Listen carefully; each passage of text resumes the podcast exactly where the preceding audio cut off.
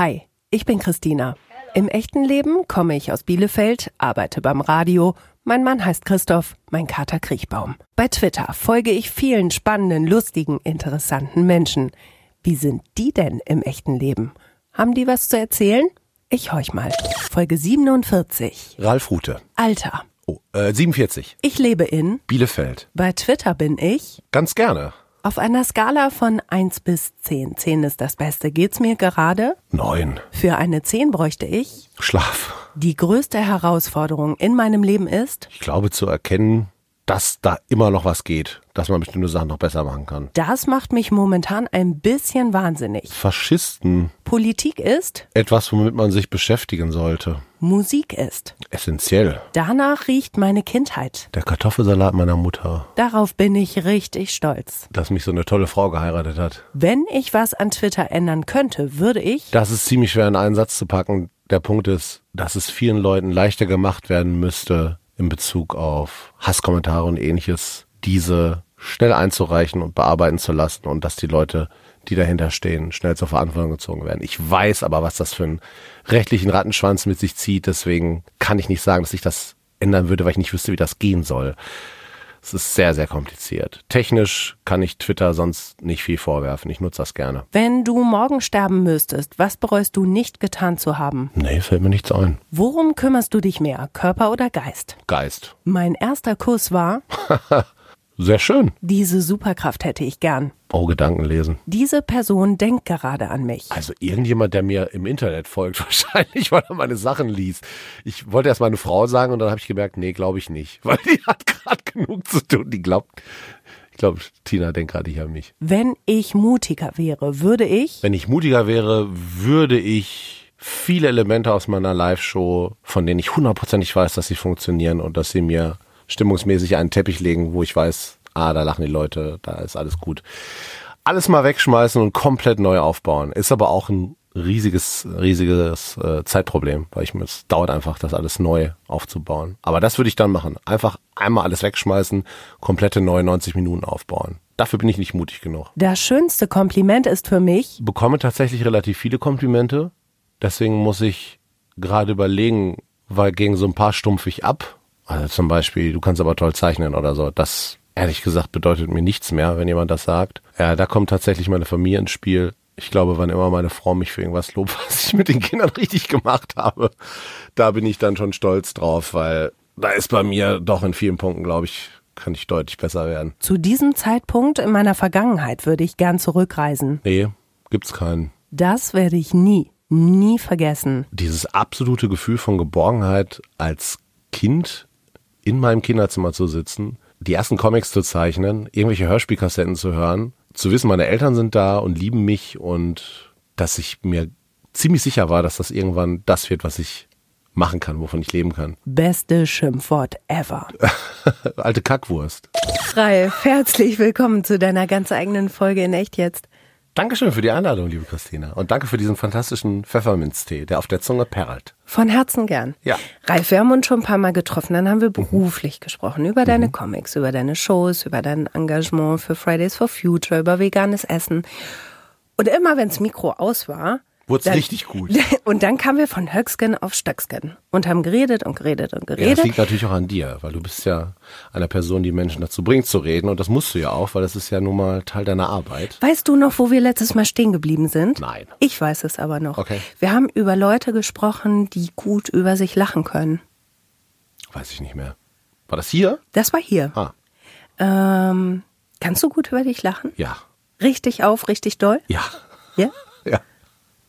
Definitiv. Ich habe bei mir so oft das Gefühl, also ich kann gut über mich lachen, das würde ich schon sagen, bis es an meinen wunden Punkt kommt. Und da mache ich dann ein lustiges Verslein ähm, und sitze dann aber auch oft abends dann im Bett und denke, mm, ah,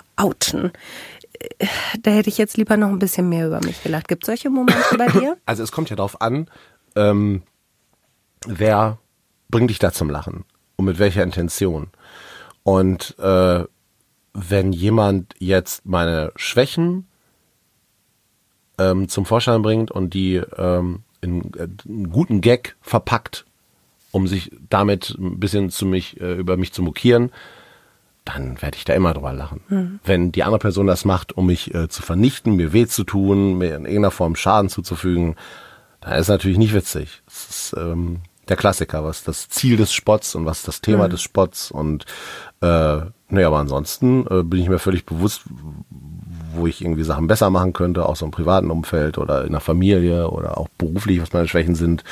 Und äh, ja, auf jeden Fall. Also das ist, ist immer die Frage, wie gut hat die Person das jetzt aufbereitet zu etwas, worüber mhm. man auch lachen kann, also zu was, was im klassischen Sinne halt auch ein Witz ist. Und äh, ich bin eben manchmal ein Witz. und äh, wenn, wenn mir das dann so klar gezeigt wird, ist das lustig. Und wenn jemand mir das äh, aufs Brot schmieren möchte, um mir richtig weh zu tun, ist es natürlich nicht lustig. Mhm. Womit kann man dir wehtun? Mmh. Richtig wehtun kann mir eigentlich nur Leute, die mich sehr, sehr gut kennen und äh, so zum Beispiel meine Frau. Und äh, wenn die mir sagt, ja, hier und da, da äh, könntest du aber auch mal äh, eher irgendwie mit zupacken oder so. Und dann tut mir das kurz weh, weil ich denke, ah, sie hat recht. Mm, und, ertappt. Äh, aber es ist dann auch nicht, äh, dass das irgendwie mein Herz bricht oder so, mm. sondern ich denke so, ach, eigentlich wenn ich an einem Tag, an dem ich denke, ich bin eigentlich ein ganz guter Vater, ich bin ja locker so eine Zwei und dann merke, oh Gott, ja. ah, stimmt, da hättest du einfach mal das wirklich von selbst machen können. Das tut dann kurz weh, aber das äh, vernichtet mich nicht oder so. Das weckte mir eher den Wunsch, das besser zu machen und das ist ja gut, weil wir können alle irgendwas besser machen und dann sollen wir es versuchen. Das klingt ja jetzt erstmal nach einem ziemlich guten Selbstwert, oder? Ja. Mhm. Ich frage dich das auch, weil du ja nun eine total öffentliche Person bist. Ja, ja, ja. Ich habe mich heute Morgen, habe ich mich ganz kurz gefragt, habe ich ein bisschen mit Twitter gehadert und habe gedacht, warum mache ich den Scheiß eigentlich? Ne? Also ich bin ja nun auch durchaus öffentlich in meinem Job und durch den Podcast. Ich schreibe ganz viel Privates und die Gefahr, dass dir dann jemand wehtut, ist halt immer da. Die Gefahr, dass dich jemand wertschätzt, ist auch da. Oder die Freude daran, dass dich jemand wertschätzt. Ähm, warum bist du so öffentlich? Was würdest du sagen? Äh, ich bin eine totale Rampensau. Mhm. Und natürlich als Künstler möchte ich auch geliebt werden für das, was ich ja mache. Das, das sind schon mal die zwei Punkte. Also das habe ich mir nur bedingt ausgesucht. Wenn man schon sehr klein merkt, und das kommt ja, würde ich behaupten, dann schon aus einem raus, dass man Leute unterhalten kann durch einfach die Art und Weise, wie man sich gibt, was man erzählt. Das war bei mir auf jeden Fall gegeben. Dann habe ich irgendwann gemerkt, dass ich gerne zeichne und auch zeichnen kann, aber das war auch nur ein Teil, ein, ein, ein äh, Musikstück von all dem. In der Schule war ich der Clown und äh, wenn so ein ganzer Klassenraum lacht über den Spruch, den du da gerade reingehauen hast, mhm. dann äh, entwickelt das eine Sogwirkung und dann willst du das öfter machen. Und du merkst auch, dass den Leuten das gut tut. Also mhm. egal wie kacke die Stimmung vorher gewesen ist, mit einmal haben die eben alle viel mehr Lust, das zu machen, was sie da machen dann ist das auch ein Machtgefühl. All das kommt zusammen und äh, das ist super und lässt mich das machen. Und Social Media ist ein Teil davon, das nach draußen zu transportieren. Und deswegen mache ich das. Und mhm. äh, weil es mich auch ernährt und weil, weil ein Bedarf da ist. Und äh, am Ende haben alle was davon. Ne? Mir macht es Spaß, dem Publikum macht es Spaß. Äh, ich ernähre davon mich, meine Familie und äh, dann sind das ganz schön viel Win-Win-Situationen. Mhm. Und deswegen mache ich das. Und die Momente, wo dann jemand sagt, oh, der Rute, der geht mir sowas von auf den Sack, das passiert ja nun auch immer wieder. Mhm. Ähm, kannst du, siehst du das? Ähm, guckst du dir das an? Reagierst du da noch drauf? Wie, wie ist das für dich? Macht das irgendwas mit dir? Äh, es ist fallabhängig. Also es gibt, ähm, erstmal gibt es ja berechtigte Kritik. Die gibt es ja auch. Und wo ich dann auch erkennen muss, äh, stimmt das? Muss ich da irgendwie lernen, dass das vielleicht, dass ich da äh, in Watte gepackt bin und das vorher falsch gesehen habe? Und da mache ich, glaube ich, in so ein paar Punkten gerade Prozesse durch und versuche das wirklich zu erkennen. Bei anderen Sachen bin ich mir sehr sicher, dass es äh, richtig ist, dass ich da bei der Position bleibe. Also Klassiker, zum Beispiel heute Morgen. Und damit ordnen wir das jetzt hier äh, datumsmäßig so ein bisschen ein, wann wir das aufgenommen haben. Aber das ist ja wahrscheinlich egal, wo ich geschrieben habe. Äh, äh, Faschismus kann man nicht neutral gegenüberstehen. Ne? Also äh, hm. äh, gegen Faschismus zu sein bedeutet nicht linksextrem zu sein, sondern gegen Faschismus zu sein. Und hm. das macht mich einfach gerade so ein bisschen äh, wahnsinnig, dass äh, quasi so das, was man früher Mitte nannte, jetzt mit einmal linksextrem sein mhm. soll. Und ähm, da gibt es meiner Ansicht nach keine zwei Meinungen zu. Und äh, da bleibe ich bei der Position, weil mich da die Geschichte einfach zu viel gelehrt hat.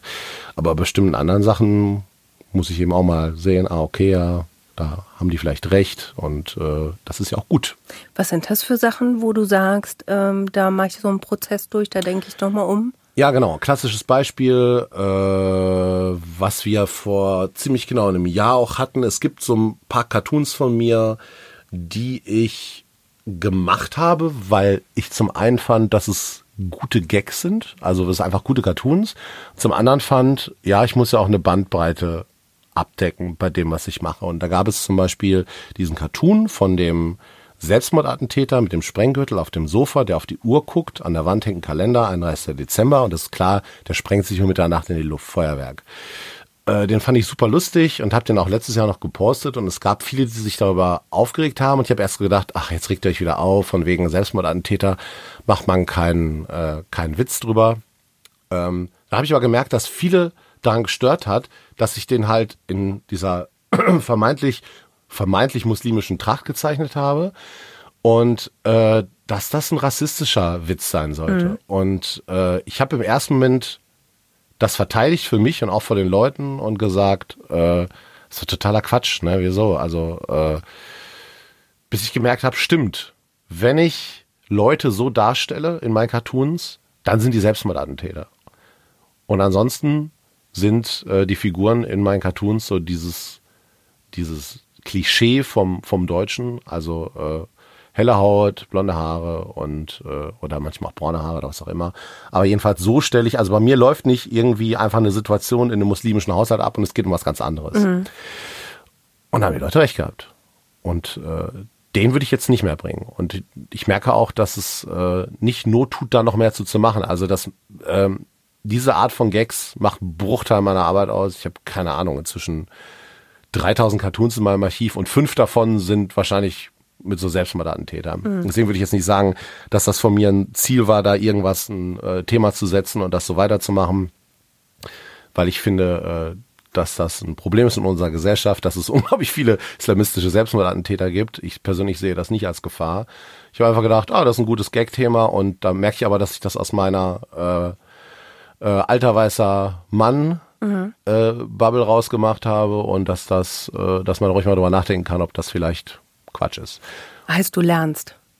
Ich glaube, dass ich da lerne, ja. Mhm. Und dass es auch gut und wichtig ist, das zu lernen. Und da, äh, so anstrengend die manchmal sein kann, ist so die äh, ähm, woke Twitter-Bubble für mich äh, ganz interessant, das zu erkennen. Mhm. Ja. Und bei manchen Sachen gehe ich auch nicht konform und bei manchen Sachen gehe ich vielleicht in zehn Jahren konform und vielleicht auch niemals. Aber man sich erstmal andere Sachen anhören, ist ja richtig. Es sei denn, ein Faschist sagt sie. Dann sehe ich nicht, warum ich mir das anhören sollte, weil, ja. es, weil ich weiß, was da kommt. Und oh, das ist eben einfach Quatsch. Aber ich höre deutlich durch, du willst auf jeden Fall ähm, dich weiterentwickeln. Ist das so, trotz deines biblischen Alters? Weil, äh, ja, weil als, als ich dich gefragt habe äh, im Fragebogen Alter, da bist du kurz einmal zusammengezuckt. Oh, 47. Ja, ich musste überlegen. Ich wusste mein Ach so, Alter nicht. okay. Ist Alter, mhm. äh, älter werden ein Problem Ich sag mal, wann, wann, wann, wann fragt einen jemand, wie alt man ist? Das passiert ja schon selten. Ja. Und äh, oder wenn es irgendwo relevant ist, steht es ja auf irgendeiner Karte drauf ja. oder so. Also das eigentlich fragt das keiner. 47 zu sein, genau. ist das für dich, äh, ist Alter, älter werden für dich ein Problem? Nein weil es auch zu keinem Zeitpunkt ernsthaft eine Rolle gespielt hat mhm. bis jetzt. Und weil du, wie du siehst, weil ich es immer wieder vergesse. Mhm. Ich, also ich, in meinem Kopf bin ich 30, mhm. weiß nicht warum. Ja, ja, ich, ich, ich sage immer gerne, ich bin 25 äh, tatsächlich. Ja, ja. Ich, es gibt auch so oft Situationen, also zwischen meiner Frau und mir gibt es ja schon einen altersmäßigen Unterschied, die ist ja tatsächlich 30 und äh, bei vielen Dingen sagen wir so, müssen wir dann oft selber lachen, dass wir sagen, äh, ja, die waren ja irgendwie so in unserem Alter. Gucken wir uns an, lachen uns kaputt, mhm. weil wir merken, wir sind ja gar nicht im gleichen ja. Alter und vergessen das so oft. Merkt ihr das schon oft in eurer Beziehung, dass das einfach dieses, dass, dass da viele Jahre halt einfach dazwischen sind? Tatsächlich so nie. Nie? Ja. Aber dann frag sie doch mal nach California Clan oder Falcon Crest oder so. Habe ich nicht geguckt. Wie bitte? Was, was, was ist denn da los gewesen bei dir? Ja, also im Gegenteil, ich bin sogar ganz oft, äh, merke ich, dass es mich total erstaunt, wenn äh, mir mit einmal eine Kinderserie einfällt und ich merke, die hat die auch gesehen. Mhm. Aber die hat die dann halt nicht im WDR gesehen, sondern auf Super RTL oder Kika oder was auch immer. Und äh, das ist alles kein Thema. Mhm. Also in körperlichen Gebrechen bin ich auch vor, also äh, ich sag mal, Rücken hat meine Frau eher als ich. Momentchen mal, das letzte Mal, als wir hier saßen, da habe ich dir meine Voltaren gegeben. Das ja, möchte ich dir ganz, möchte ich nochmal sagen an dieser ja, Stelle. Da hatte ich Schulter. Ja. so. Weiß ich auch nicht, wo das herkam, aber das war seitdem auch jetzt nicht mehr so das Thema. Jetzt siehst du meine Zaubercreme hier, ja. Voltaren Forever. Ja. Ähm, nee, also das ist kein Thema naja, für euch. Also ich merke das zum Beispiel bei meinem Mann, der ist fünf Jahre älter als ich und wir sind musikalisch, sind wir Dekaden auseinander, tatsächlich. Nee, äh, also muss man dazu sagen, äh, ich glaube, äh, wenn man jetzt über Musikgeschmack sprechen würde, wäre meine Frau eher so auf, auf dieser, bei dieser furchtbaren Aussage, ach, ich höre irgendwie alles. Mhm. Und da gibt es ja auch so, das kann ja schnell so in äh, religiöse Züge kriegen, ne? dass mhm. man irgendwie so, was, ne? So der Klassiker, äh, keine Ahnung, Stones oder Beatles, das finde ich alles total albern. Äh, ich bin sowieso in einem Umfeld musikalisch sozialisiert worden, äh, wo bei mir die meisten Leute in 80ern in der Klasse, ich, ich fand halt Hip-Hop gut. Mhm. Und Hip-Hop gab's eigentlich noch gar nicht. Das mhm. gab's gerade erst. Und die anderen um mich herum haben halt alle Dippe Schmutgott oder Rock. Mhm. Und damit war ich sowieso der Freak. Und das war aber auch nicht so wirklich wichtig, weil äh, ich eh der Freak war, weil ich eben die Comics gemacht habe und der Klassenclown war. Und damit war das eigentlich schon eine äh, Sonderposition die mich nicht ausgrenzte. Mhm. Im Gegenteil, also das war, glaube ich, dafür war ich zu unterhaltsam. Und deswegen war das egal, welche mhm. Musik ich gehört habe. Und deswegen konnte ich da ganz ohne irgend äh, mich einer Gruppenmeinung anpassen zu müssen, meinen eigenen Musikgeschmack zu entwickeln. Und das war eben Rap und von da aus zur Elektronik und von der Elektronik zum Singer-Songwriter, weil es da große Schnittmengen gibt und von da aus dann mit einmal habe ich dann Rock für mich entdeckt und dann war es egal, weil mhm. dann war ich schon, keine Ahnung, in meinen 30ern und mhm. sich in den 30ern über Musik zu streiten, finde ich komplett albern. Das ist also und heute, das hat glaube ich viel damit zu tun, dass sich über MP3 und äh, iPod und so eine Kultur entwickelt hat, wo Leute Alben nicht mehr durchhören, sondern eben alles irgendwie mit einmal mhm. hören, äh, ist das auch nicht mehr so. Das, das gibt's nicht mehr. Und ähm, Tina, also meine Frau, ist schon ein Kind dieser Generation, wo du eben irgendwie auch alles hören konntest und das merken wir. Das ist egal. Und Fernsehserien kennt sie alles. Filme vergisst sie immer, ob sie sie schon gesehen hat. Da gibt es auch nicht. Also, äh, also wir treffen uns in so vielen Punkten, wo wir über solche Sachen nicht sprechen müssen, dass das egal ist. Mhm. Ja, also das macht keinen Unterschied. Aber wo wir jetzt eben schon bei dem jungen Ralf Rute waren, du hast eben im Fragebogen, als ich gefragt habe, wonach riecht deine Kindheit, dass du eine ganz weiche Stimme gekriegt, als du gesagt hast, nach dem Kartoffelsalat meiner Mutter. Und dann habe ich dich ja auch gefragt, das werde ich nie vergessen, ähm, dieses absolute Gefühl der Geborgenheit. Auch da wurdest du viel, viel weicher. Äh, willst du davon erzählen, wie, äh, ja, also erstmal muss ich sagen, meine Mutter warst? lebt halt schon lange nicht mehr. Mhm. Die habe ich halt echt früh verloren. Da war ich äh, 24. Das heißt, eigentlich mein halbes Leben lang äh, gibt es diese Situation jetzt nicht mehr. Und äh, deswegen, wenn ich daran denke, das ist halt schon toll. Mhm. Ja, und jetzt bin ich selbst Vater und kann so dieses Gefühl weitergeben und kann immer noch keinen vernünftigen Kartoffelsalat machen. Was war so geil an diesem Kartoffelsalat? Oh, war der, der mit Mayo oder Ja, Brühe? ja, und der war über und über äh, mit Zwiebeln. Mhm ich glaube, das ist schon sehr, sehr so westfälisch. Ist das der westfälische mit?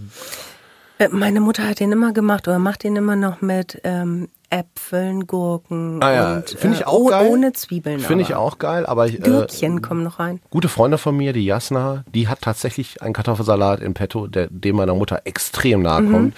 Und wenn die irgendeine Party macht und den macht, dann ist für mich auch, dann ist eigentlich alles gut. Dann mhm. bin ich komplett in so dicke Decke gewickelt und mhm.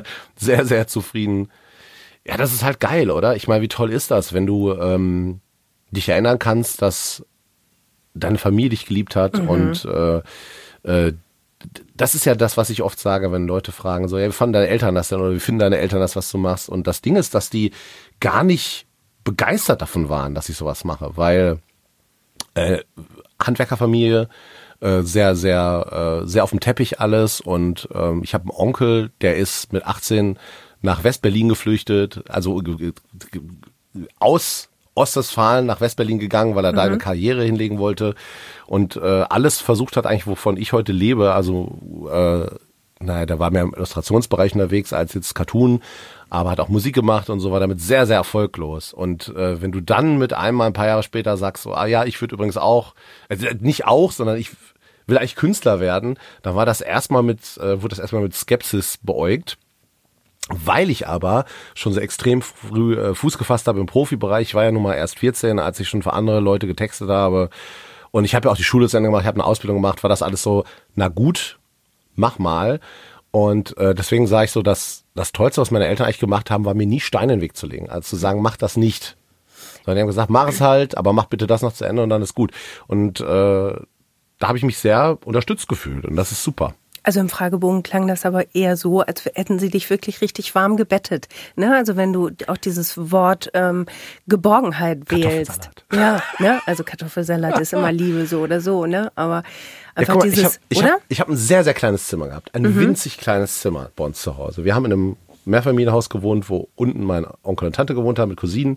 In der Mitte Oma und Opa, oben wir. Und wir haben die kleinste Wohnung gehabt. Und mein Zimmer war ungelogen boah, ich bin so schlecht mit Zahlen. Jetzt nicht erschrecken, vielleicht drei Quadratmeter groß. Mhm. Es war winzig, mit einer Dachschräge. Und da war alles drin, was ich brauchte. Da war ein Bett drin, da war ein Schreibtisch. Ich hatte sogar relativ früh einen Fernseher. Ähm, und ich habe mich da so, du hast von dieses Wort auch verwendet, als wir uns hier eingerichtet haben, eingemuckelt mhm. und habe da gesessen und durch so ein kleines Fenster kam irgendwie so Tageslicht rein in meiner Schreibtischlampe und ich habe es geliebt, nach der Schule mich da hinzusetzen. Am besten hat's geregnet und dann mhm. habe ich angefangen, Comics zu zeichnen. Und Deine auch, Höhle. Ja, genau. Mhm. Und ich habe super oft äh, Freunde zu Besuch gehabt, teilweise waren wir da zu vier, zu fünf in diesem winzigen Zimmer, wo meine Eltern auch gesagt haben, wie ist das möglich? Wie geht das? Wie können sich da noch mehr Kinder reinstapeln? Aber die haben das auch geliebt. Das war einfach gemütlich und äh, das war toll, so dieses Geborgene und äh, dann riecht's nach leckerem Essen und so. Und das Gefühl, geliebt zu werden, hast du gesagt, ne? Also mhm. das, das trägt ja auch einfach wahrscheinlich durchs Erwachsenwerden, oder? Ja. Ich glaube so, dass man das sehr früh einfach in einem Menschen einpflanzen kann, dieses Gefühl, äh, wir lieben dich. Mhm. Und äh, du gehst schon deinen eigenen Weg und tu uns den Gefallen, mach dies und das und dann ist der Rest egal und äh, das darf man ja auch verlangen als Eltern, sollte man auch. Und aber äh, einem Kind zu zeigen, dass man es wertschätzt und äh, froh ist, dass es da ist, mhm. ich glaube, das ist sehr wichtig. Und das ist auch das, was ich versuche weiterzugeben. Gelingt dir das? Weil du eben im Fragebogen ja auch so gesagt hast, hm, ja, ich könnte schon so manches auch ein bisschen besser machen. Ja, ja, aber das ist, also das gelingt mir auf jeden Fall. Ja. Also äh, Liebe läuft. Ja, auf jeden Fall. Mhm. Aber ich kann, keine Ahnung, damit meine ich eher sowas wie äh, am, am Wochenende ist es schon so, dass äh, ich eigentlich fast nichts arbeite, dass wir wirklich Familie machen und dass äh, ich manchmal in der Selbstverständlichkeit ganz, äh, also da so Machismen äh, auf dem äh, Zettel habe, wo ich denke, ach ja, Tina zieht die an und das könnte ich auch mal machen. Und das ist scheiße, das weiß ich auch. Und äh, dann denke ich so, ah, ich könnte ja noch diesen Post gerade machen und wäre auch cool, das dann nicht zu machen. Ist kacke. Und äh, das ist schön, wenn ich das öfter erkenne. Aber das hat mit den Kindern an sich nichts zu tun. Also die äh, merken, glaube ich, äh, durch und durch, dass wir sie lieben. Da bin ich, glaube ich, ganz gut drin. Ja, da bin ich sehr gut drin. ja? ja? Ja, ja. Ich bin sehr liebend. Ja. Und ich kann mir vor, du hast Zwillinge, ne? Ja, genau. Dreieinhalb? Genau. Gibt es denn noch mal einen Punkt, wo du sagst, ihr gebt mir sowas von auf den Sack? Das Nein, ist die, halt so also, anstrengend. Ja, na klar. Ja. Natürlich, natürlich. Ganz normal. Also, mhm. äh, und das ist dann aber auch nach Minuten schon wieder weg oder wenn, also oft ist so ein Punkt erreicht, so am Ende eines Tages, wo man denkt, ich bin so froh, wenn die jetzt im Bett sind, einfach weil es jetzt reicht und äh, weil man natürlich auch als Eltern einfach mal den Kopf freikriegen und sich um seinen eigenen Kram kümmern möchte oder noch Zeit haben möchte mit dem Partner. Und ähm, wenn die dann im Bett liegen, sagen wir aber oft noch eine halbe Stunde, eigentlich vermissen wir die jetzt auch schon ein bisschen. Und das ist super. Also, aber normal, dass man sich mal auf den Keks geht. Klar. Ja, ja. Das ist doch in jeder Beziehung, in jeder Freundschaft. Ich frage nur, das klingt alles so perfekt bei dir, weißt du, was ich meine? So, also es ich finde überhaupt, mein Leben ist perfekt, ja. Ja, ist das so? Ja. Also ja. so perfekt, wie etwas sein kann in der komplett un unperfekten Welt, in der mhm. wir leben, ist es äh, schon sehr, sehr perfekt, ja, ja. Ja, guck mal, das ist eben, ähm, also selbst wenn Leute mir das nicht glauben sollten, was ja in Ordnung ist, ich mache das, was ich liebe, was ich immer machen wollte, wo ich immer von leben wollte. Mit allen Freiheiten, mit allen Verpflichtungen, mit, äh, äh, ähm, mit allem, was da so am Rattenschwanz dranhängt, mit Leuten, die mich auch scheiße finden, mache das. Jeden Tag darf das machen, stehe auf, ohne Schmerzen, kann mir wieder einen Witz ausdenken, kann diese Videos machen, Millionen Menschen gucken sich das an. Tausende kommen in diese Live-Show, die ich da auf die Beine gestellt habe, wo vor zehn Jahren die Leute gesagt haben, hey, ja, aber wieso, was macht denn ein Comiczeichner auf der Bühne? Das ist alles, das läuft jetzt alles. Das mhm. ist die Ernte von Sachen, die ich teilweise vor 20, 25 Jahren so gesät habe und äh, darf jetzt einen Film machen. Meine Kinder sind gesund, wir sind gesund. Ich lebe davon, mir mhm. Witze auszudenken. Ja, was ist denn die Definition von, von perfekt? Keine Ahnung. Also, mhm. äh, oder, oder Glück also ich bin extrem zufrieden und empfinde mehrmals am Tag Glück. Wahnsinn. Völliger Wahnsinn. Und deswegen versuche ich, glaube ich, auch so viel davon abzugeben, weil das, äh, weil ich weiß, dass es nicht normal ist und äh, das extrem schön ist, das auch noch weiterzugeben. Ist äh, Dankbarkeit ist das ein Thema? So ja, hm? jeden Tag. Also. Also auch als Single schon. Äh, ich war ja lange Single, habe elf Jahre als Single gelebt und hab, bin wirklich auch jeden Morgen aufgewacht gedacht, fuck, du darfst das heute wieder machen. du mhm. darfst, weil ich kenne das ja auch. Ich habe ja äh, lange angestellt gelebt äh, äh, und habe dann immer so zweigleisig, also neben dem Job dann trotzdem noch meinen meinen ganzen Cartoon- und Comic-Kram gemacht und versucht so andere Sachen schon aufzubauen. Erste Fühler ausgestreckt in Richtung so Comedy und und sowas alles und es war zeitweise extrem stressig, mit wenig Schlaf ausgekommen, weil das eben einfach äh, so nebenher laufen musste. Und als ich dann das so alles hinter mir gelassen habe mit äh, äh, 29 und mit einmal nur noch das war, nur noch mein Zeug gemacht habe und aus einer langen Beziehung rausging, wo auch viel belastend war und mit einmal war ich total frei, habe ich so gemerkt, so boah, was für ein Glück, was für ein Glück und äh, das ist der Punkt, wo wir jetzt alle Hörerinnen und Hörer verlieren, weil ich denke, wie langweilig ist der Typ denn? Wenn da überhaupt, das ist ja auch in dem Film, glaube ich, gehörig uninteressant, wenn es keine Konflikte gibt. Glaubst du, Glück ist langweilig tatsächlich? Also oder oder ähm, macht das dann vielleicht andere eher neidisch? So, oh ja, dem, dem scheint ja die Sonne aus dem Arsch. Ja, toll. Also auch da ist ja eine Definitionsfrage. Ich glaube, dass wir ähm, äh, hier in Deutschland eh schon im großen Glück leben. Mhm. Und äh, sehr, sehr viel haben, was nicht selbstverständlich ist. Und äh, das ist Teil eines Problems, dass viele Leute das nicht erkennen und eher neidisch zur Seite gucken, weil die äh, gar nicht mehr wissen, was, was essentielle Dinge sind, die vielen Leuten fehlen. Mhm. Und da fängst du einmal an, Sachen zu neiden, die niemand braucht. Kennst du Neid für dich? Äh, ja, Kennst auf jeden Fall. Auch Missgunst? Nein. Nein, nein. Weil, also, äh, äh, wenn Leute dafür, was, also bestes Beispiel, es gab vor, mh, hm, was haben wir jetzt, 2020, vor 15 Jahren gab es Situationen, wo ich hier und da schon mal zu Kollegen geguckt und gedacht habe, ah Mann, ey, das geht gerade so ab bei dem und ich finde, und ich habe gedacht, dass mir das auch zusteht. Mhm. Habe ich gedacht, weil ich eigentlich viel dafür getan habe. Und dann habe ich aber erkannt, dass ich bestimmte Sachen äh, loslassen muss und mich auf andere fokussieren muss, damit das geht. Mhm. Und als ich das erkannt habe und mich dann wirklich ehrlich zu mir selbst war, mich auf die Sachen konzentriert habe, die ich kann und in denen ich besser werden muss, ab da lief's dann auch. Was musstest du loslassen? Mm, also ich habe viel Auftragssachen gemacht zu der Zeit, die gut bezahlt waren. Also eigentlich habe ich auf Geld verzichtet. Also ich habe gesagt, das ist eine finanzielle Sicherheit, wenn ich diese Illustration mache, wenn ich für den noch was texte und so und äh, habe dann erkannt, ja, aber das nimmt mir Zeit weg für und ich kann mich äh, meine Gedanken nicht schweifen lassen, um dahin zu kommen. Und als ich das dann erkannt habe, äh, war ich viel freier, habe Sachen ausprobiert und habe erstmal auf Geld verzichtet und das war gut weil Geld macht nicht glücklich. Es ist geil, wenn man es hat. Mhm. Ich wollte es gerade sagen, also, ja. ne? Ja. Es ist also, ja nicht äh, nur doof, ne? Auf gar keinen Fall. Nein, nein, nein, nein. Aber, aber, oder, okay, dann anders, äh, reich, reich werden macht nicht glücklich. Das mhm. ist, und zu dem Zeitpunkt habe ich echt gut Geld verdient damit und so, das häufte sich auf dem Konto an und ich dachte so, was hast du davon? Ja, kommt, kommt dann wirklich, also ich hatte noch nie viel Geld.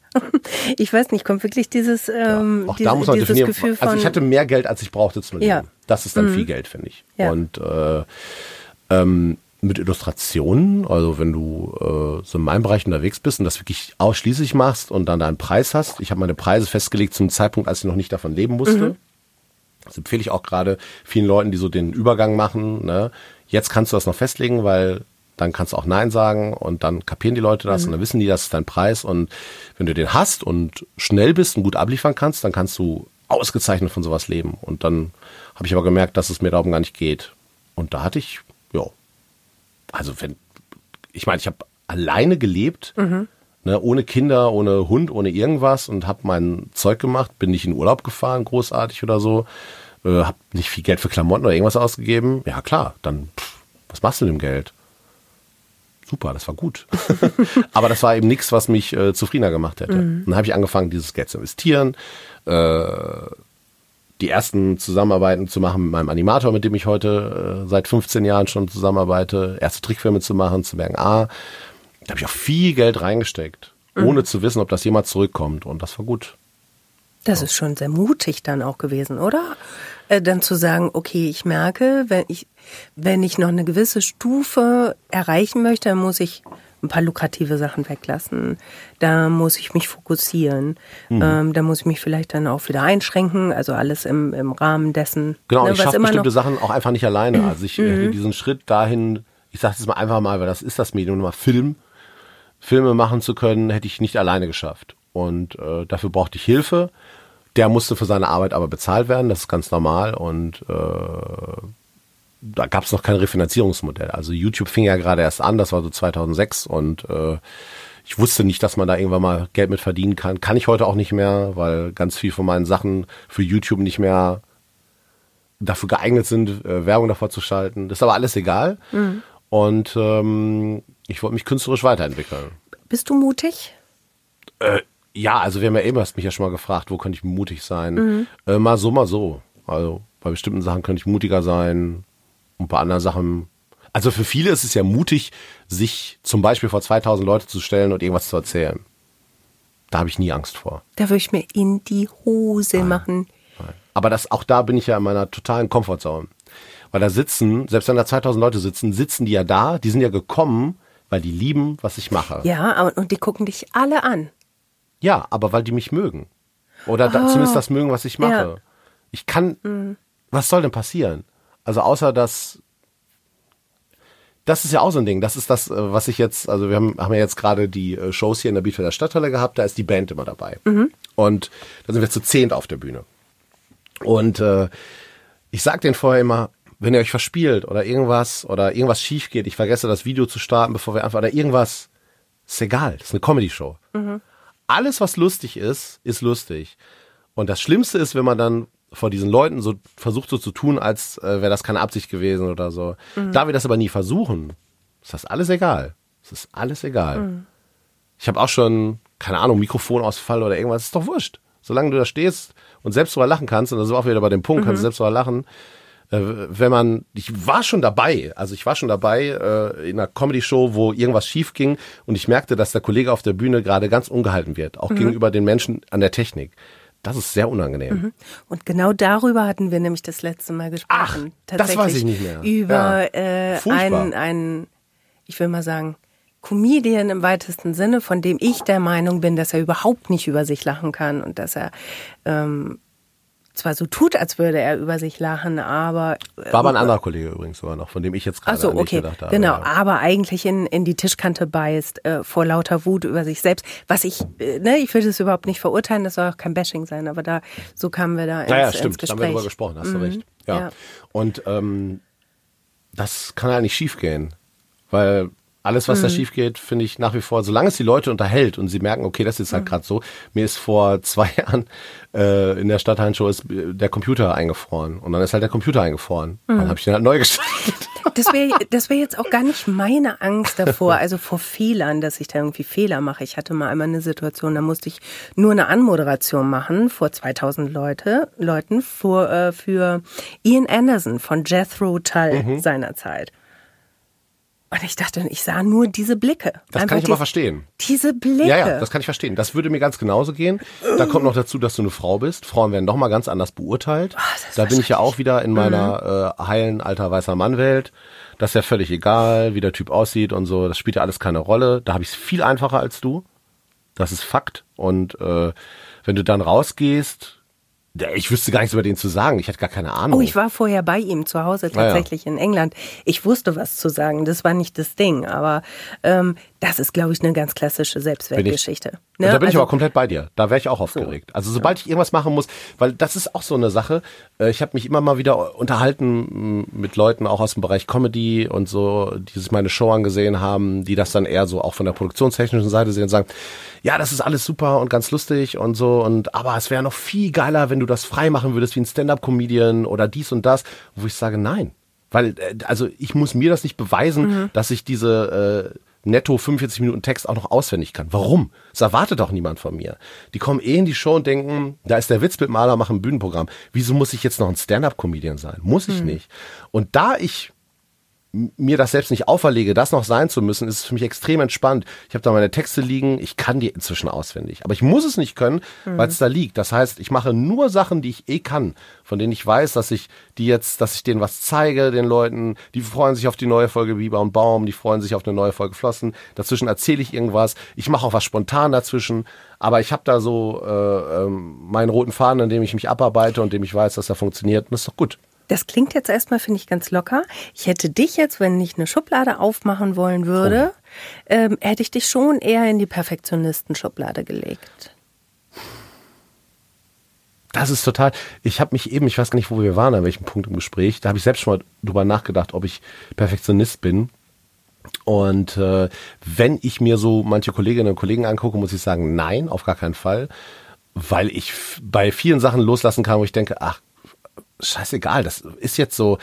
Ich bin super oft äh, an dem Punkt, wo ich sage, wenn die Leute anfangen, darauf zu achten, ob das, jetzt sagen, nehmen wir mal zum Beispiel von einem Video, dann stimmt mit der Geschichte was nicht oder, oder beim Bühnenprogramm, wenn irgendjemand noch sagt, ja, wollen wir nicht hier noch Licht hinten und so, und ich sag so, ja, wenn die Leute darauf achten, dann sind die Witze nicht gut. Das ist mir egal, ich muss jetzt nicht noch überlegen, ob da noch ein Licht hin muss oder welche Farbe das hat. Mir ist das scheißegal. Wenn die Leute da unten sitzen und lachen und Spaß haben, dann ist alles wunderbar. Man kann das alles besser machen. Man kann das auch perfekt machen. Und da bin ich nicht der richtige Ansprechpartner für. Ich habe bei vielem auch keine Meinung. Also wenn ich, ich merke das so, äh, zum Beispiel habe ich ja schon mal einen Spielfilm gedreht und also Licht und sowas. Also ich merke, dass ich da immer mehr Meinung zu kriege und auch immer mehr von verstehe und lerne und das werde ich auch beim Kinofilm zum Beispiel müssen.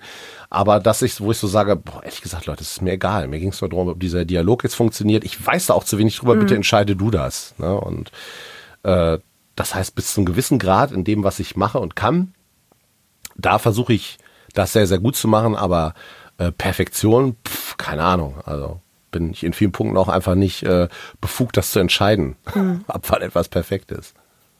Aber du hast schon den Anspruch, irgendwie es das, gut, was du gut tust. zu sein. ne? Ja, ja, genau. ja, ja, ja. Also ich habe ich hab den Anspruch, mit dem, was ich mache, die Leute extrem gut zu unterhalten. Das war immer mein Anspruch. Und äh, habe auch lange Zeit immer äh, gedacht, das ist keine Kunst, was ich mache oder das wäre wichtig. Das habe ich abgelehnt. Da habe ich selbst immer gedacht, also Kunst war so ein Stempel, den ich auch überhaupt nicht haben wollte. Das kommt aber auch daher, dass ich aus der Comic-Szene komme und in der Comic-Szene viele darum kämpfen, dass das als Kunst anerkannt wird, was mir vollkommen egal war. Weil ich aber auch mein Selbstwertgefühl aus ganz anderen Sachen gezogen habe, dass die Leute, dass ich merke, dass das bringt die zum Lachen und das ist halt der Komiker in mir. Als Komiker willst du mit der Pointe die Menschen zum Lachen bringen. Das ist die größte Belohnung. Und dann ist mir das auch egal, ob das Medium Kunst ist oder nicht. Was macht das für einen Unterschied? Und äh, aber dass das äh, äh, da so in bestimmten Punkten, also dass es jetzt wichtig wäre, ob es jetzt Leute gibt, die Menschen zum Lachen bringen, da habe ich früher eine andere Meinung zu gehabt. Da habe ich gedacht, komm, das ist einfach Unterhaltung. Und heute weiß ich, nee, das ist schon wichtig. Weil all- diese Leute, die sagen, äh, ach so, ja, du bist Musiker oder ach, du bist Komiker oder so, ja, hast doch noch was Richtiges gelernt oder so, wo ich denke, du Kackwurst. ohne, ohne alles das, wovon du denkst, das ist nichts Richtiges, würden wir alle uns gar nicht, wir würden das Leben gar nicht aushalten. Natürlich brauchen wir Klempner, natürlich brauchen wir Bäckerei, Fachverkäuferin, natürlich brauchen das alles. Aber wir alle gucken einmal am Tag irgendein Video oder hören ein Lied, was uns gefällt und wir alle brauchen Kunst und Kultur, um nicht den Verstand zu verlieren und uns nicht gegenseitig die Birne einzuhauen oder nicht den ganzen Tag zu heulen. Und wenn wir das nicht hätten, dann würden wir wahnsinnig werden. Und wir alle brauchen das und deswegen ist das wichtig. Deswegen ist Musik wichtig, deswegen ist Literatur wichtig, deswegen sind Comics wichtig, es ist wichtig. Was brauchst du, um den Verstand nicht zu verlieren? Äh, mh, die Menschen um mich herum, die mich lieben, das brauche ich auf jeden Fall. Also, das ist interessant. Ich war ja echt so lange Single und habe das. Warum habe ich das eigentlich gebraucht? das ist eine interessante Frage. Hast du es nicht gebraucht nee, oder? Nee. nee tatsächlich nicht. Okay. Also ich habe auch gerne allein gelebt. Mhm. Sehr gerne. und habe das auch nicht vermisst. Ich habe auch nicht nach einer Beziehung gesucht oder so. Und äh, Jetzt habe ich schon das Gefühl, dass mir das viel Halt gibt. Aber es hat sich natürlich auch verändert. Also die Sachen sind einfach viel bekannter geworden. Es gibt einfach viel mehr Feedback. Es gibt natürlich auch viel mehr Trolle und sowas. Und da zu wissen, Computer zu und äh, äh, pff, zu wissen, ich habe diese wunderbare Familie, das kann mhm. mir alles völlig egal sein. Aber spannend, ne? Dass du sagst, ich war so lange Single und mir hat irgendwie nichts gefehlt. Und dann kam es dann irgendwie so aus, aus dem Hut oder ähm, dieses Gefühl von, von Liebe und, und Halt? Naja, es ist ja immer, du, du äh, kannst ja immer nur vergleichen mit was, sobald du das andere kennengelernt hast. Ne, wenn ich halt einfach nicht weiß, wie es ist, einmal am Tag duschen zu können, ist mir das egal. Also vermute ich jetzt mal. Gut, aber du hattest ja vorher auch eine Beziehung. So, also du ja, weißt ja. ja schon, wie es, wie das es war ist dann. Ne? alles nicht so toll. okay. Ja, wirklich, äh, muss sagen, so in festen Beziehungen war das, äh, war so Hoffentlich hört jetzt niemand zu, der da was zu sagen kann, aber das war jetzt nie so, dass ich denke, ach schade, dass das vorbei ist. Also da war auch immer viel Schönes bei, aber vieles auch einfach, es war immer viel, viel Kampf, viel Arbeit, viel äh, ähm, wenig Gelassenheit. Mhm. Und äh, jetzt ist da sehr viel Gelassenheit und das ist super. Mhm. Wobei wenn, so ganz ohne Arbeit geht's ja irgendwie nie, oder? Also so meine, Nein, natürlich ist das Arbeit. Meine Erfahrung. Na klar, mhm. na klar.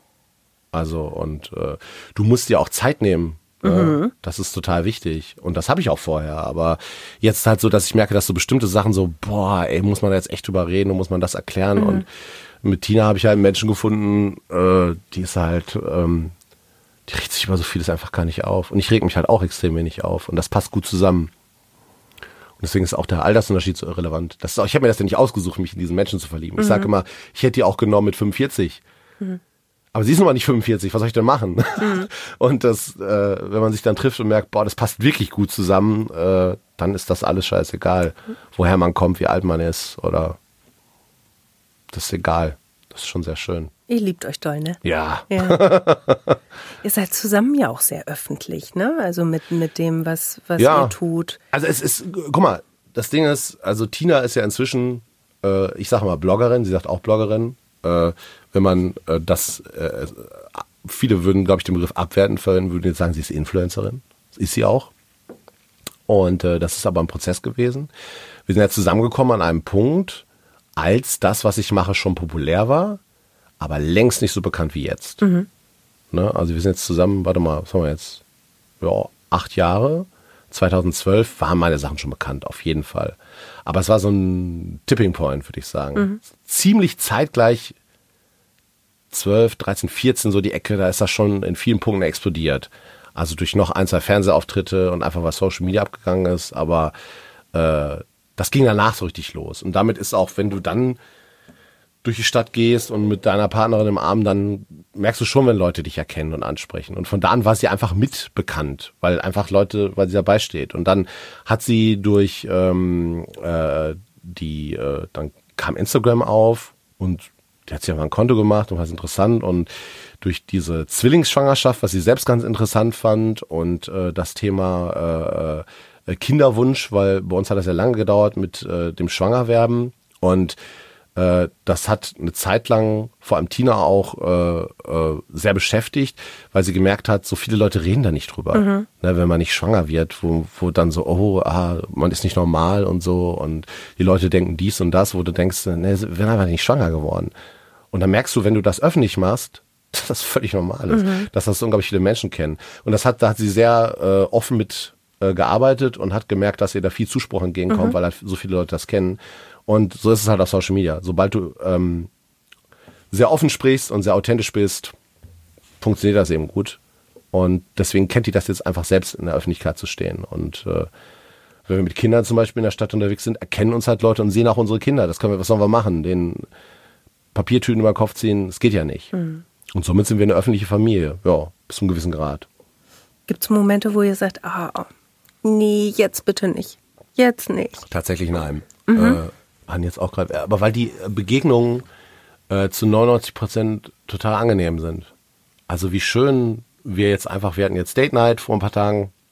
Date Night heißt, mhm. ihr beide geht aus. Genau. Mhm. Das versuchen wir irgendwie einmal die Woche hinzukriegen. Mhm. Riesenluxus, weiß ich. Geht nur, weil wir äh, ein Au-pair zu Hause haben. Weil wir haben familienmäßig fast eigentlich gar nichts. Tinas Eltern wohnen weit weg. Äh, meine Familie wohnt weit weg oder zu weit, um das einfach mal zu sagen, könnt ihr heute Abend aufpassen, geht alles gar nicht. Und deswegen brauchten wir äh, Hilfe. Und dadurch können wir einmal die Woche so weggehen. Und äh, da waren wir Bohlen. Zum ersten Mal in meinem Leben war ich Bohlen. Also ich war Kegeln vor 15 Jahren das letzte mhm. Mal. Und dann einmal waren wir Bohlen und es war auch lustig. Und dann war so auf der Bahn neben uns war so eine Gruppe und dann irgendwann, als wir fast fertig waren, kam äh, eine Dame rüber und sagte, ich wollte nur mal sagen, war eine coole Show äh, am Samstag in der Stadt. Okay. Habe ich so, ah, okay. und wir haben das gar nicht geahnt, wir haben das nicht mitgekriegt und dann war das ein total nettes Gespräch. Dann ist sie kurz darauf angesprochen worden von, von der jungen Frau, die ihr auf Instagram folgt. Und das war auch total angenehm und äh, das ist natürlich super. Mhm. Also das sind so Mini-Popstar-Momente, wo, wo die Leute dann aber dir zeigen, dass sie gut finden, was du machst und dann vielleicht noch Bezug darauf nehmen, dass du in bestimmten mhm. Punkten eine Haltung nimmst und so. Und äh, es ist einfach nur super. Mhm. Also nur ein Vorteil. Ich frage auch deshalb, weil ähm, mein Mann ist total offline. Mega offline. Und, ja, er ist auch sehr alt, haben wir eben erfahren. Ja, er ist, er ist äh, 47 so ich, ne? ja, tatsächlich. Genau. ist ein sehr alter weißer Mann. Ja, es ist ein sehr, sehr alter weißer Mann. Ähm, und ich twitter ja auch des, des Öfteren über unsere Katze und er sagt immer, lass den Jungen aus den Medien. Bitte, wir haben das doch besprochen. Oh und Gott. er versteht gar nicht, äh, so was ich da mache, ne? respektiert das natürlich, aber für ihn sind es total böhmische Dörfer. Und ich glaube, für ihn ist es auch schwer zu verstehen, warum es für uns alle so notwendig ist, uns zu präsentieren. So.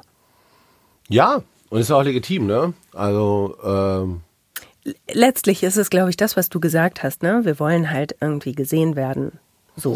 Ja, und also bei bestimmten Sachen ist es auch super praktisch. Also äh, Facebook hin, Facebook her, viele hassen es ja, viele haben es gar nicht mehr. Und äh, bei bestimmten Sachen, du triffst Leute, die du ein Jahr nicht gesehen hast und weißt, die waren da im Urlaub, da ist jetzt der Nachwuchs gekommen, die haben das und das gemacht und das ist, liebe ich teilweise zu sagen, cool, wie war es denn dort? Oder hey, ich habe gesehen, du warst auf dem Konzert und äh, ich habe jetzt bei guten Freunden nie das Problem, gesprächsmäßig anzudocken. Aber da so einzusteigen ist teilweise noch toller. Also aber ich glaube, so wie ich dich einschätze, hast du eh nicht so wahnsinnig viele Schwierigkeiten, gesprächsmäßig Nein. anzudocken, oder? Aber es ist also, teilweise ne, schön, das wissen. Du bist ja schon sehr, sehr, sehr ja? outgoing eigentlich, ja, oder? Ja. Also ich schätze das. Mit all seinen mhm. Nachteilen hat Social Media für mich unterm Strich, für mich persönlich auf jeden Fall überwiegen die Vorteile. Naja, gut, bei dir ist es natürlich auch noch mal eine andere Perspektive, weil du davon ja auch lebst mittlerweile. Ja, ne? aber ich nutze das ja nicht nur dafür. Also jetzt so zum Beispiel äh, so eine Aussage zu treffen, wie ich die heute Morgen wieder gemacht habe, mh, mm, ist ja auch was, wo jetzt ein Profifußballer, der an zig Verträgen hängt mit irgendwelchen Werbepartnern oder so, bestimmt sagen würde, also bestes Beispiel, Mats Hummels liked permanent Zeug, wenn ich sowas schreibe auch. Und ich denke so, also ich habe keine Ahnung vom Fußball. Ich weiß ehrlich gesagt auch kaum, was der macht. Aber ich kann mich jetzt nicht erinnern, dass er mal solche Statements selbst abgegeben hätte. Mhm. Und äh, insofern ist das natürlich auch immer ein Risiko, dass Leute sagen, okay, jetzt reicht's mir, das ist mir, ich hab keinen Bock auf diesen Linksfaschisten und sowas und ach, ist egal. Das spielt einfach keine Rolle. Und, und wenn dann einer kommt und sagt, ach ja, guck mal, na jetzt ähm, macht er irgendwie ein politisch korrektes Statement, um äh, seine Produkte zu verkaufen, tut das nicht weh? Nein. Nie? Äh, jedes Mal, wenn ich irgendwas poste, völlig egal, was ich poste, ob es ein Cartoon ist, ein Hinweis auf irgendeine Tour oder äh, eine öffentliche Positionierung zu irgendeinem Thema, gibt es Leute, die irgendwie darauf reagieren und das ist normal. So funktioniert Social Media.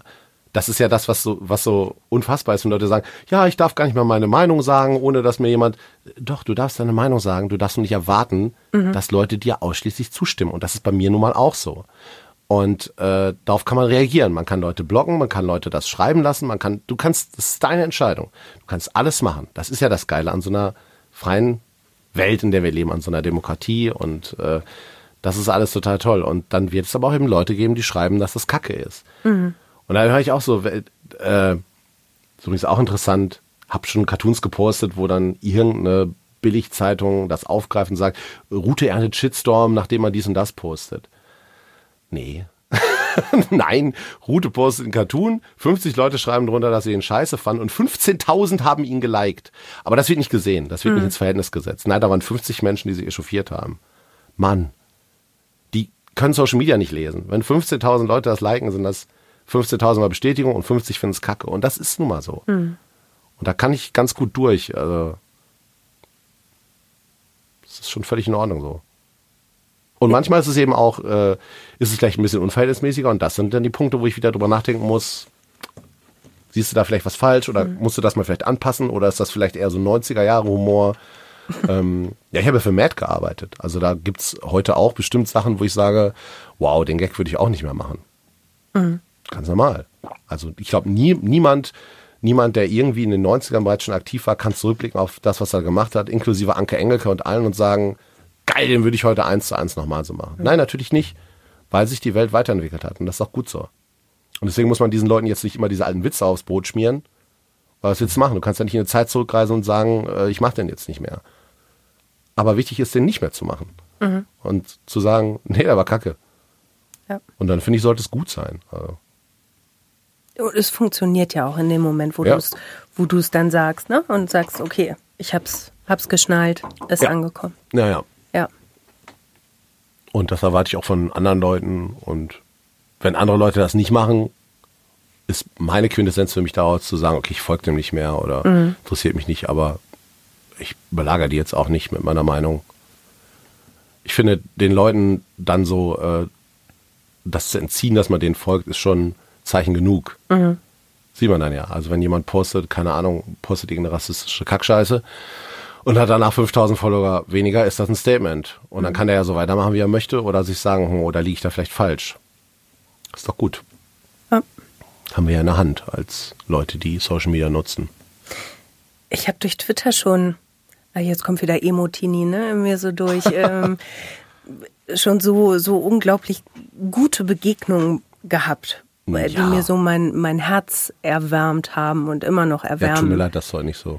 Ja, man, das ja. Ist, ist egal, Stockend. das machen wir jetzt einfach professionell hier durch. Auch deutlich kälter geworden. ja. ähm, Gibt es so Momente, wo du sagst, ohne das, also jetzt mal abgesehen von deinem beruflichen Erfolg, ohne, ohne Social Media hätte ich diese Person nie in meinem Leben gehabt? Ja, massenhaft. Also inklusive, also wo fängt Social Media? Also eine eigene Website zu haben, ist für mich eigentlich auch Social Media. Und äh, ja, viele Freunde, Kollegen habe ich auf diesem Weg kennengelernt, über die Arbeit auch. Und ähm, das ist ganz, ganz wertvoll. Super. Also so funktioniert das heute ehrlich gesagt auch. Ne, dass du irgendwo auch einfach nur einen Kommentar drunter schreibst und sagst, äh, wollte nur mal sagen, finde deine Sachen echt toll und dann reagiert die andere Person, die vielleicht auch eine Person der Öffentlichkeit ist und sagt so, geil, wollte ich übrigens auch immer schon mal sagen, mhm. vielleicht kann man ja mal und dann schreibst du eine Direktnachricht und mit einmal hast du die Handynummer und mit einmal trifft man sich und denkt so, also das ist dann oft gar nicht mehr so mindblowing, sondern ein ganz natürlicher Prozess. Aber wenn man dann so, also bei mir ist das zumindest so, dann so mal eine Woche später so überlegt, so, okay, du hast jetzt wirklich mit dieser Person da zusammengesessen mhm. und die du vor zehn Jahren im Fernsehen angeguckt hast und gedacht hast, boah, wäre das geil, wenn. Und jetzt ist es so voll auf Augenhöhe. Das macht Social Media. Das ist schon mhm. geil. Hätte ich mir vor, vor anderthalb Jahren oder so, hätte ich mir das nicht vorstellen können, wie nah das so in mein echtes Leben auch rüberschwappen kann. Das können, glaube ich, ganz viele Offline-Menschen halt irgendwie auch nicht so nachvollziehen. Oder? Ja, und es gibt auch, ja, ja, denke ich auch. Und es gibt ja nun mal auch Leute, für die ist es äh, äh online das wahre Leben. Ne? Für die mhm. ist der Alltag halt unerträglich äh, einfach durch, warum auch immer, ne? durch, durch vielleicht eine bestimmte Verfassung, in der sie sind oder dadurch, dass sie eben einen Beruf machen, der sie sehr auspowert oder Und dann sind die online im Chat mit irgendwelchen Leuten, mit den Gleichgesinnten oder was, ist doch völlig egal. Das kann ja auch jeder selbst entscheiden. Aber dass das eben auch eine Form von Realität ist und für manche gar mhm. nicht, das muss jeder selbst entscheiden. Du hast im Fragebogen eben gesagt, deine geheime Superkraft, da würdest du dich für Gedankenlesen entscheiden. Mhm. Warum, Ralf? Ja, weil das völlig äh, unrealistisch ist. Das ist so. Äh, ja, aber wir tun, jetzt ja, wir tun jetzt ja so, als wäre das Leben Ponyhof und du kriegst es jetzt wirklich. Ich gebe dir das jetzt. Du kannst ja. das jetzt. Ja, wäre doch super, das teilweise zu wissen. Du kennst das doch. Du merkst, du wirst angelogen mhm. von deinem Gegenüber. Mhm. Körpersprache. Mhm. Alles, was, was die Person da gerade macht, ist falsch. Die sagt aber das Gegenteil. Und dann sitzt du da und denkst, mm, ah, was denkst du jetzt wirklich? Aber dann weißt du es ja schon, da siehst du es dann ja schon. Ja, aber ich weiß also nicht, nimmst es dann ja genau, schon Genau, ich weiß nur, ne? dass das nicht stimmt. Okay. Ne? Also zum Beispiel, wenn meine Tochter sagt, sie äh, hat diesen Keks nicht gegessen, der ist aber weg, dann weiß ich immer noch nicht, hat die andere Tochter gegessen oder also jetzt mal aufs, aufs, aufs Platteste runtergebrochen. Und ich sage nicht, dass das was ist, wo ich ähm, mein Leben mit äh, um 180 Grad drehen würde. Das wäre nur total interessant. Und äh, dadurch, dass ich ja nun mal auch Autor bin und jetzt zum Beispiel, äh, also ich schreibe ja gerade ein Drehbuch zusammen mit einem Kollegen und da geht es einfach viel um Beweggründe und wenn, wenn ich merke, okay, hier habe jetzt letzte Woche ein Treffen gehabt mit einem Dramaturgen, der äh, von außen dann nochmal seine Meinung zugegeben hat und das Drehbuch sehr liebt, sehr lustig fand und dann aber zwei Sachen zu Figurenentwicklung gesagt hat, wo Heiko und ich, also mein Co-Autor und ich sagen mussten, na scheiße, hat recht. Und dann geht es mit einmal nur um so Sachen, wo du dich fragst, warum macht er das und wieso ist das jetzt so wichtig und wieso verlieren wir hier vielleicht die Zuschauerinnen und Zuschauer, weil diese Sache nicht eindeutig klar ist, weil das so lazy writing mäßig eben einfach so drüber weggegangen wird das sind so Sachen, wo ich merke, ah, da würde ich gerne mal so in Köpfe gucken können. Ne, warum machst du das jetzt? Einmal diese, diesen einen Satz im Kopf zu hören, äh, was hat dich dazu bewegt?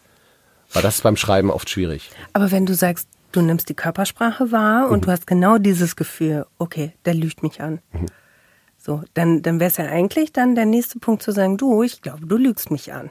Ja, mich oft auch. Mhm. Klar. Oder und, das glaube ich dir nicht. Und wie, wie, wäre das dann mit den Gedanken, äh, die du liest? Ist das dann eine, jetzt bleiben wir in deinem ähm, Genre, haben wir dann eine Blase über dem Kopf? Oder Medium, wie? das ist ein Medium. Genre wäre. Das ist, also da muss ich einmal gerade klug scheißen. Oh, nee, ja. Nein, nein, nein, ja, das, wir haben auch einen Bildungsauftrag. Mhm. Äh, viele Leute denken, Comic oder Cartoon wäre ein Genre, aber ein Genre ist Western oder Comedy oder Science Fiction. Okay. Und das kannst du alles mit dem Medium Cartoon, Comic, aber auch Spielfilm erzählen. Denkblase. Okay, bist äh, eine Denkblase dann? Oder, oder hörst, ja, ja, genau. hörst du es? Äh, ja, nee, manchmal höre ich es ja eben nicht. Und nee, aber so wenn es jetzt, du hast ja jetzt diese Kraft. Ich habe dich jetzt ja. damit ja ausgestattet. Okay, alles klar. Ja, das wäre geil. So eine Denkblase, wo man dann lesen ja. kann, was da drin steht. Aber es ist auch, weißt du, die Frage, äh, was wäre die Superkraft, das ist ja so High Concept, das ist ja wirklich, äh, das ist einfach totaler Quatsch. Und ich weiß, irgendwo auf der Welt arbeiten gerade Leute dran, dass sowas geht irgendwann. Mhm. Aber äh, in letzter Instanz, wenn es möglich wäre, würde ich es wahrscheinlich gar nicht haben wollen. Deswegen, mhm. gemessen an dieser völlig hypothetischen Frage, was würdest du dir wünschen, war es eben in dem Moment, dass ich dachte, ach, das wäre cool. Und wenn ich es dann könnte, würde ich es, glaube ich, gar nicht einsetzen wollen. Oder also äh, ich weiß nicht, was ich damit machen würde. Ich glaube, mir wäre das auch ein bisschen heikel. Ja, ja. Ich habe ja schon eine Superkraft. Ich kann Menschen zum Lachen bringen. Das mhm. ist schon ganz schön viel. Das ist es. Die hören mir zu. Ja. Das ist schon ganz schön viel Superkraft. Essen ohne zuzunehmen, fände ich auch noch ziemlich cool. Ich habe diese Pizza-Diät entwickelt. Das macht Tina teilweise wahnsinnig. Ich äh, merke, oh, ich habe diese Woche dreimal die Woche Pizza gegessen, habe aber nicht zugenommen. Ich habe einen ganz guten, also ich bin ja auf gar keinen Fall dünn im Sinne von Dürre oder so. Ja, äh, aber ich bist du aber, wirklich auch nicht. Aber ich nehme auch nicht zu, wie egal bitte? wie ich esse. Ja. Das ist ganz geil. Also mal irgendwie so ein, zwei Kilo und dann kriege ich das aber auch, wenn ich will, sofort wieder runter. Und oh, jetzt muss ich dich ein bisschen hassen. Ja. Tut mir leid. Wird noch mal kälter hier, ne? Vielleicht bin ich auch einfach nur seit 20 Jahren ein Bandwurm und krieg es nicht mit. Oh weh, oh weh, oh weh, oh weh. Musik, über Musik würde ich eigentlich gerne noch einmal ganz kurz mit dir reden, weil du hast es jetzt ein paar Mal schon gesagt, ja auch, mhm. ne? Irgendwie, wie essentiell Musik für dich ist, dass du eine Band hast. Mhm. Ähm, was macht denn Musik konkret mit dir? Ja, ich muss dazu sagen, äh, dass ich kein Musiknerd mehr bin. Äh, ich bin aber auch kein Comic-Nerd mehr. Es gab Phasen in meinem Leben, wo ich wirklich ja zu jedem Autor, jedem Zeichner, jeder Serie, Entstehungszeit, das wusste ich alles mal. Äh, bei Musik, bei vielen auch. Und das habe ich so ein bisschen verloren. Wahrscheinlich auch übers gar nicht mehr so Alben kaufen und so, dass ich höre jetzt Sachen und Spotify und sowas. Mit einmal hörst du einfach Sachen, Playlisten durch. Und ich bin jetzt aber auch nicht bei jedem Stück immer so, dass ich mir unbedingt merken muss, wie die Künstlerin, der Künstler heißt. Das ist mir dann auch tatsächlich ein bisschen egal geworden. Das ist schade und zeigt mir, Mu Musik ist tatsächlich als Kunstform in vielen Punkten durch die Verfügbarkeit beliebiger geworden. Weil auch wenn mir ein Stück sehr gut gefällt, ich, wenn ich jetzt nicht gerade die Chance habe, mir das zu merken oder so, dann merke ich auch, ah, es kommt was anderes. Schade. Ich meine auch gar nicht so sehr dann wirklich dann, ne, wer singt es, was ist es jetzt für eine Richtung, wie auch immer, sondern das, das Gefühl, was, was Musik in dir auslöst. Gibt's? Äh, ja, das kommt ja auf die Musik mhm. an. Also es gibt Musik, die macht äh, mich melancholisch, es gibt Musik, die macht mich unglaublich glücklich, Musik, zu der ich tanzen will.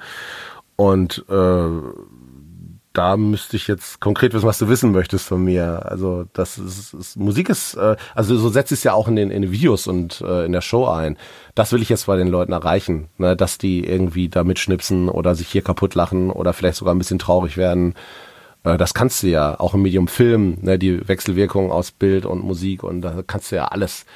Also es ist teilweise erschreckend, wie einfach das mhm. geht. Ne? Sehr, sehr, kannst sehr manipulieren und äh, das ist gut, das ist ein tolles Werkzeug, aber es ist äh, auch da kannst du vieles, Til Schweiger macht das ja sehr gerne, dass er statt in einem einer Szene zu erklären, was hier passiert, einfach das dich fühlen lässt durch mhm. einen bestimmten Song.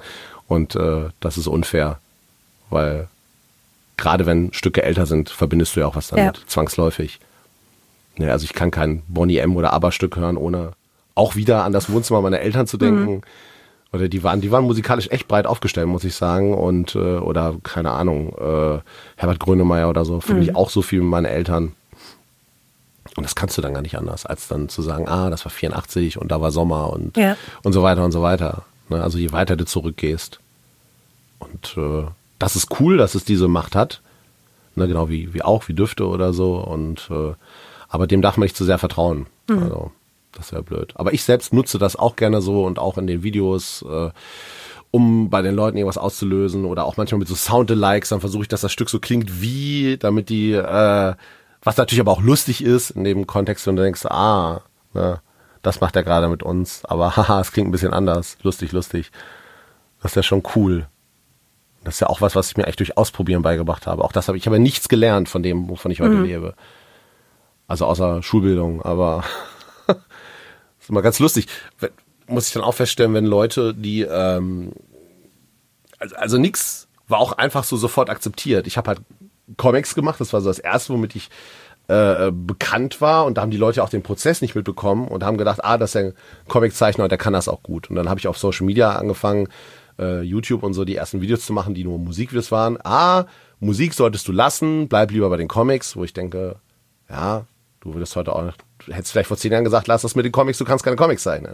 Lass mich doch erstmal machen. Mhm. Und weil die Leute aber bei den Prozessen teilweise dabei sind, sind die so sehr involviert. Und bei der Musik war das ganz stark so. Als ich angefangen habe, Musik zu machen, waren ganz viele so, ah, das ist aber, das ist nicht gut. Und äh, heute gibt es ganze Generationen, die mich mit Musik verbinden, weil die äh, 15 Jahre alte Musikvideos von mir kennen, die immer da waren. Die sind heute 20 und für die war das immer da, dieses Stück. Und für die bin ich dann ganz normal Musiker. Obwohl andere sagen, das ist, der ist doch gar kein Musiker. Mhm. Ja, das doch, der weiß doch gar nicht, wie man Gitarre spielt. Als wenn das ein Maßstab wäre dafür, ob jemand ein guter Musiker ist. Also, und das ist ganz lustig, wie das so den Blickwinkel verschieben kann von Leuten, den Wert von Musik oder wo sie denken, ab, ab wann ist etwas Musik. Und äh, da bin ich sehr offen, glaube ich, mhm. was das betrifft. Also solange mich irgendwas berührt oder glücklich macht oder mir die Lust weg zu tanzen, ist das auch Musik. Mhm. Sind deine Töchter musikalisch? Äh, haben die was mit Musik äh, am Hut? Die singen irrsinnig viel, mhm. die lieben Musik. Äh, wir haben, äh, ja, die sind eigentlich den ganzen Tag am Singen. Mhm. Also insofern würde ich sagen, ja, die sind musikalisch. Ob die jetzt eine Begabung oder Talent haben für ein Instrument oder so, das wissen wir noch nicht. Keine Ahnung, das ist ein bisschen zu früh. Äh, aber die lieben Musik und sind musikalisch, ja. Ich fand das so abgefahren. Ich habe seit neun Monaten ein Patenkind und äh, für den texte ich jetzt immer kleine Songs oh, und schön. singe sie ihm vor und ich kann halt überhaupt gar nicht singen. also irrelevant. minus zwölf. Ja. Aber er findet es richtig toll. Ja. So. Ähm, und wie, wie Kinder darauf abfahren, das macht mich richtig glücklich, finde ich super. Ja, das ist wirklich irre. Oder das auch, wenn, äh, wenn du so merkst, also das habe ich jetzt ehrlich gesagt so noch nicht erlebt, aber ich warte immer auf den Moment, das ist ja zum Beispiel auch im Film, wenn eine Musik jetzt, ne, dann kippt das eben in so einen äh, Mollakkord oder sowas. Und das macht ja was mit dir, auch mit Kindern, ohne dass sie wissen warum. Und da warte ich noch drauf, wenn vielleicht, habe ich noch nicht erlebt, aber dass vielleicht äh, eins von den Mädels vielleicht wirklich traurig wird dann bei den Filmszenen oder so, das mal zu erkennen, dass die vielleicht merken, ah, das macht Musik mit mir. Und wie cool, dass das so Ja. geht. Aber momentan ist es einfach nur so, dass die total viel mitsingen und wir auch so Quatschlieder singen oder Mhm. wir singen die Titelmelodie von Conny mit anderem Text oder so. Dann lachen sie sich auch kaputt Ja. und die sind auf jeden Fall musikalisch. Ob es irgendeine Begabung gibt, auch beim Zeichnen, keine Ahnung. Ja. Ich habe natürlich oft gefragt, und haben die so ein Talent? Also bei mir war das auch nicht so, dass ich mit dreieinhalb, also jedenfalls wüsste ich das nicht, genial zeichnen konnte. Das ist, die Leute denken immer so, du hast Talent und dann ist das so. Du musst das auch üben. Egal was du machst. Ne, natürlich kann man erkennen, so, okay, da gibt es eine Veranlagung. Aber niemand ist einfach ein genialer Comiczeichner oder ein genialer Fußballspieler oder äh, Oboist oder muss das üben. Üben, üben, üben. Es ist Arbeit. Und das äh, mal gucken. Wäre aber auch egal, wenn nicht. Ja. Hauptsache, sind zufrieden. Und jetzt macht ihr heute noch ein bisschen Family Time. Ja. Hatten wir heute auch schon. Also. Dann entlasse ich dich jetzt in deine Family Time. Ja, danke schön. Dankeschön, Ralf, dass du da warst. Dankeschön, dass ich hier sein durfte. Danke hoffe- für diesen fantastischen Pfefferminztee. Sehr gerne. Ich hoffe, es hat dir ein bisschen Spaß gemacht. Mir hat Spaß gemacht. Ich hoffe, dir hat es auch Spaß gemacht. Hat ich hoffe, es. den Hörerinnen und Hörern hat es auch Spaß gemacht. Bitte schalten Sie auch beim nächsten Mal wieder ein. Danke, Ralf. Tschüssi.